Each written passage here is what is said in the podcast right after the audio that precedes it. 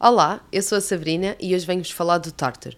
Então, o que é o tártaro? Popularmente conhecido como pedra ou placa nos dentes, não é nada mais nada menos do que uma acumulação bacteriana na superfície dos nossos dentes. Pode encontrar-se encontrar infra ou subgengival.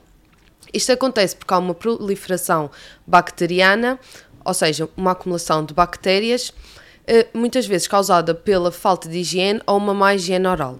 Quando esta não é removida, pode levar a doenças das gengivas, por exemplo, a gengivite e posteriormente a periodontite, a cáries e ainda a mau hálito.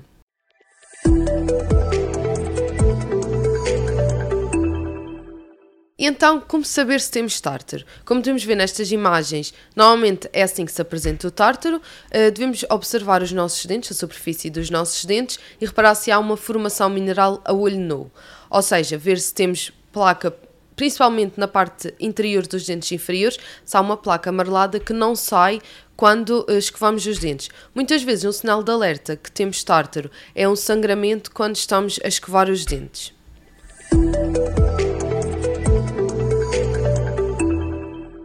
Numa fase em que o tártaro já está formado, esta placa bacteriana, só é possível removê-lo no dentista com uma higienização, ou seja, uma limpeza, em que é utilizado o destartarizador com a sua capacidade vibratória, consegue desagregar esta, este biofilme eh, agregado aos nossos dentes.